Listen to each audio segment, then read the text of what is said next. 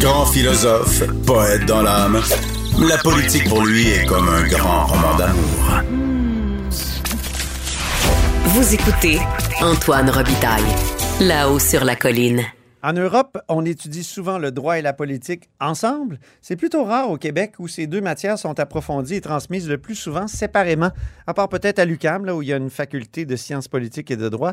Or, l'Université de Sherbrooke lancera à l'automne prochain un nouveau programme de droit et politique appliqué de l'État. On en parle avec l'instigateur Guillaume Rousseau. Bonjour. Bonjour professeur de droit à l'Université de Sherbrooke et ami de là-haut sur la colline. Donc, euh, pourquoi ce programme et comment il se, démarque des autres? Ben, d'abord, pourquoi? C'est parce qu'il y a vraiment un besoin. Moi, depuis que je suis professeur, fait une dizaine d'années. Puis souvent, je reçois des appels de Québec ou d'Ottawa où on me demande des CV, donc des candidatures de gens qui ont cette double formation ou qui ont une formation en droit, mais aussi des compétences politiques. Et c'est pas évident, justement, vous le disiez à l'instant, parce que ben, finalement, il n'y a pas beaucoup de programmes comme ça euh, au Québec. Donc, j'ai vu qu'il y avait un besoin sur le marché du travail. Et ensuite, ben, on a fait une étude de marché avec euh, avec les, voir ce que les étudiants sont motivés par un programme de deuxième cycle en droit et politique. On a également vraiment fait des entrevues très très poussées avec des cadres dans la fonction publique et tout pour être sûr qu'on avait mis le doigt sur un besoin. Et effectivement, c'est le cas. Il y a un besoin dans, euh, notamment dans les ministères, dans la, au niveau de l'Assemblée nationale, Chambre des communes, Sénat, il y a un besoin pour avoir des gens qui ont la double formation droit, sciences politiques. chez nous, on avait ça à la faculté de droit au niveau du droit international. Donc, on avait un programme droit international, politique internationale appliquée. Alors, il suffisait, en guillemets, de faire la même chose, mais cette fois vraiment en politique canadienne québécoise, en droit canadien québécois, avec cette approche interdisciplinaire et c'est ce qu'on euh, ce qu'on va faire à compter là, de, du mois d'août prochain. Oui, il y a comme une vogue de l'international qui fait que on étudie moins nos affaires. je trouve que ça arrive souvent. Ça, je pense à l'Université Laval aussi, il y a un diplôme de relations internationales et de droit. Euh, est-ce qu'on s'est détourné de, de, notre politique et de notre... Je pense au professeur Marc Chevrier de l'UCAM qui me disait, ah, c'est difficile d'intéresser les jeunes aux affaires québécoises, canadiennes. Ils voient toujours ça comme un, truc local euh, et tout le monde veut faire de l'international. Euh, est-ce qu'il y a une trop grande vogue de l'international? Est-ce que l'ouverture sur le monde, ça ne contribue pas à une sorte de fermeture sur euh, nos réalités locales? Certainement, en tout cas, qu'il y a de l'effervescence, qu'il y a de l'intérêt pour le droit international, la politique internationale, les relations internationales. Ça, personne ne va nier ça, puis c'est un fait. Donc, il y a de la compétition de ce côté-là. Maintenant, le phénomène que vous décrivez est peut-être plus prégnant en Sciences Po qu'en droit. Hmm. Parce qu'en droit, ça reste une discipline nationale. Évidemment, il y a du droit international, mais il faut être membre d'un barreau. Donc, c'est même national au sens québécois non pas au sens pan-canadien parce qu'il faut être membre du barreau d'une province ou au Québec, du Québec. Alors, il y a un côté fait que le droit, ça, le droit québécois, le droit national garde sa pertinence, même s'il y a une vogue en faveur du droit international. Alors nous, on mise un petit peu là-dessus en disant, on va vous former en droit euh, québécois-canadien, en politique canadienne-québécoise, et à partir de là, vous pouvez avoir accès à des postes intéressants dans des municipalités, mais aussi au Parlement Québec, au Parlement Ottawa. Euh, si ça se trouve dans la fonction publique euh, partout au Canada, il peut y avoir des, des postes pour les, les, les, francophones ou du moins les gens bilingues. Fait qu'on est, on est dans ce degré d'ouverture-là, mais c'est sûr que l'international, c'est toute une, toute une compétition. Là. Oui, puis euh, l'international nous amène souvent dans l'américanisation. Je lisais mon ami Paul Journet dans la presse ce matin qui citait le mari de Tamara Lynch, euh, une des organisatrices du convoi de protestataires à Ottawa. Et ce mari en question disait à la Cour de l'Ontario, je croyais que c'était une manifestation pacifique et en m'appuyant sur le premier amendement, je pensais que cela faisait partie de nos droits. Euh, il n'était pas dans le bon pays, là. Il n'y a pas une, inculture politique que vient combler l'espèce de, je dirais, de, de, culture du numérique qui, qui est américaine?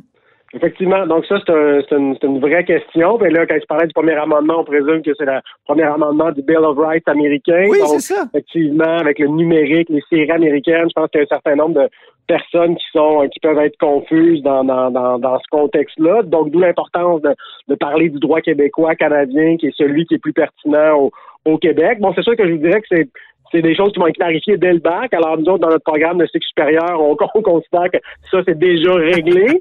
en même temps, ce qui peut être intéressant au niveau des cycles supérieurs, c'est que là, on peut faire du droit comparé. Donc, il ne s'agit pas de dire qu'il faut pas s'intéresser au droit américain. Il s'agit de dire qu'il faut faire la différence entre droit américain, droit canadien, droit québécois. Il faut connaître notre droit.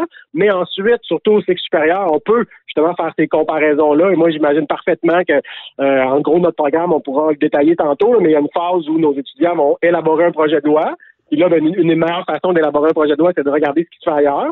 Par exemple, aux États-Unis, ou ça peut Ben être en oui. France. Il y aura une autre phase où le projet de loi devenu loi sera contesté. Donc là, il y aura un procès simulé dans le, dans le cadre duquel il y aura une expertise de sciences politiques, donc avec un témoin expert. Et là aussi, souvent, les expertises, ça peut être en politique comparée ou en droit comparé. Donc, ça peut être pertinent de, de regarder ce qui se fait ailleurs. Tant mieux si les étudiants sont intéressés à ça.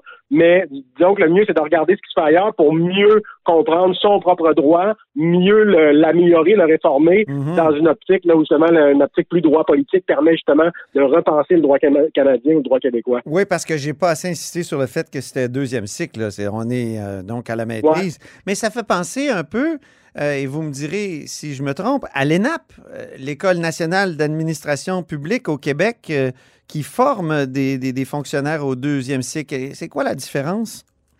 Et Effectivement. quelle est votre valeur Euh, ajoutée, dans le fond? Oui, tout à fait, très bonne question. Donc, au niveau de l'ENAP, ce qu'on forme beaucoup, c'est des cadres de la fonction publique.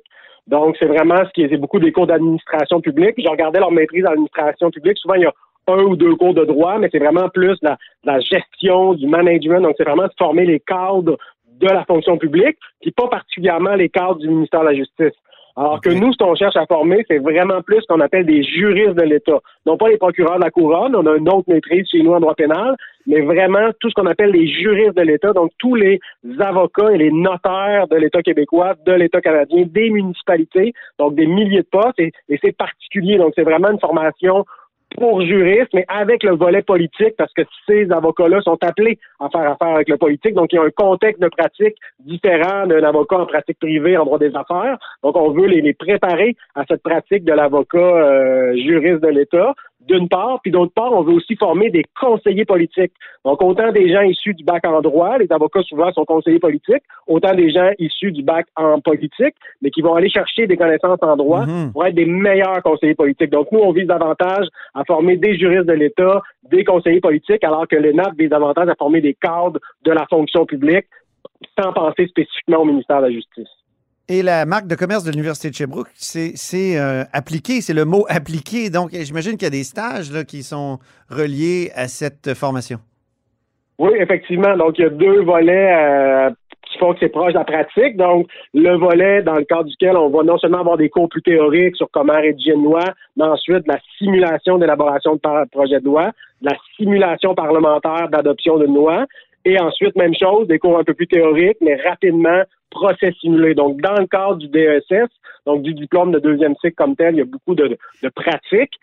Et ensuite, les diplômés de notre DESS auront accès à un micro-programme stage, donc à un stage rémunéré. Mm. Et ça va être essentiellement des stages dans des milieux de travail où on est confronté au droit et à la politique. Donc, on peut ima- imaginer des, des, des stages dans, dans des ministères comme, comme fonctionnaire, mais proches du politique. On peut imaginer des postes euh, à l'Assemblée nationale, à la Chambre des communes.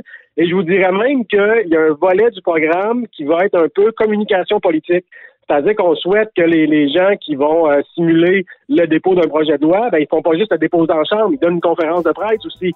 L'avocat qui fait sa plaidoirie au procès simulé, quand c'est un procès politique, on va plaider sa cause, puis après ça, on va dans le corridor au palais de justice pour donner des entrevues aux journalistes. Donc, on va reproduire ça dans nos simulations, ce qui fait qu'au niveau des stages euh, de notre micro-programme stage, on va peut-être rechercher aussi des stages auprès de journalistes politiques, de journalistes euh, qui suivent l'actualité parlementaire. Donc, ça se peut qu'on qu'on vous revienne là, pour, euh, pour vous envoyer de nos stagiaires. OK. On va les accueillir avec plaisir. Euh, merci beaucoup, Guillaume Rousseau, Merci à vous. Au revoir. professeur de droit à l'Université de Sherbrooke et ancien conseiller politique euh, lui-même.